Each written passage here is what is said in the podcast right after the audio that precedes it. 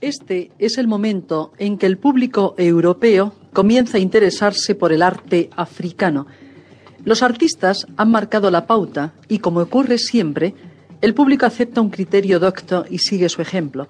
Se hacen exposiciones, comentarios, estudios y panegíricos del arte negro. Hoy, a medio siglo de distancia de este fenómeno, este movimiento de admiración hacia el arte negro ha seguido creciendo y creciendo. En un principio debemos dividir el África negra en tres grandes zonas. La zona septentrional formada por los estados actuales de Mali, Alto Volta, Costa de Marfil y el norte de Ghana. Segundo, la zona central formada por los actuales estados de Guinea, Nigeria, Sierra Leona, Togo, Dahomey y Camerún.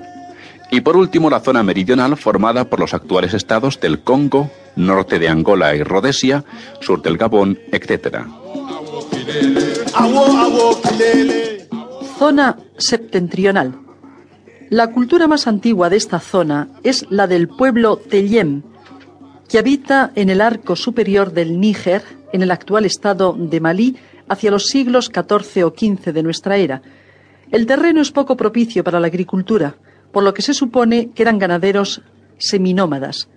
Todo el arte que hemos encontrado de estos pueblos se resume a unas figuras alargadas de madera, muy deterioradas por regla general, y que se cree pueden representar a los antepasados o algún fenómeno relacionado con el culto animista. Presentan casi siempre las manos elevadas hacia el cielo o extendidas en flexión en actitud de ofrenda. Sus estilizadas proporciones son muy características. Los Tellem no fueron un pueblo aislado, sino que mantuvieron activas relaciones con los pueblos del norte y este del Sáhara.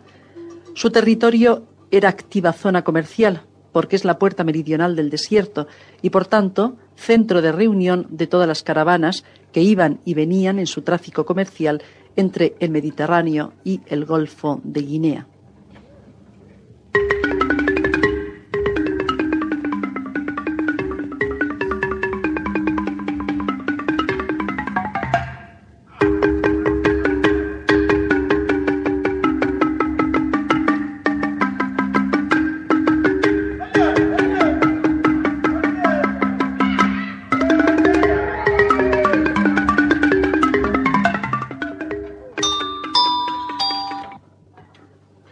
Hacia el siglo XV de nuestra era, un pueblo guerrero desplazó a los Tellen de su territorio y pasó a ocupar el sitio dejado por ellos, produciendo un arte muy diferente y son los Dogon. Habitaban ciudades entre las que cabe destacar Sanga, Ideli, Ombori, etc. Lo que hemos conservado de ellos también es de madera, pero no son exvotos alargados, sino máscaras muy expresivas que pueden considerarse entre las más antiguas de África, del siglo XV. En ciertos caracteres se parecen a las figuras Tellen, pero se diferencian de ellas en las proporciones, la expresividad sin concesiones y la abstracción de que hacen cara tanto en máscaras como en grupos escultóricos. Aparece muy diferenciado el sexo en algunos casos. El empleo de estas máscaras debe suponerse para actos de danza rituales sobre todo. Siguen produciendo figuras alargadas con los brazos extendidos hacia arriba, que era el estilo predilecto de los Tellen.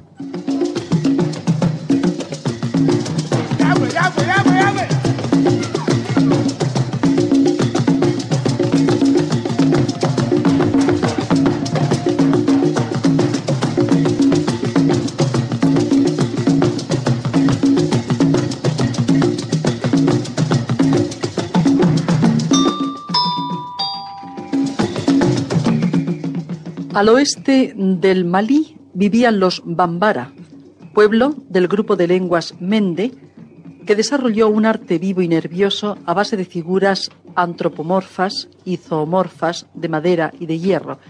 Las máscaras consiguen una estilización muy original y las figuras presentan rasgos de geometrismo característicos de los pueblos agricultores.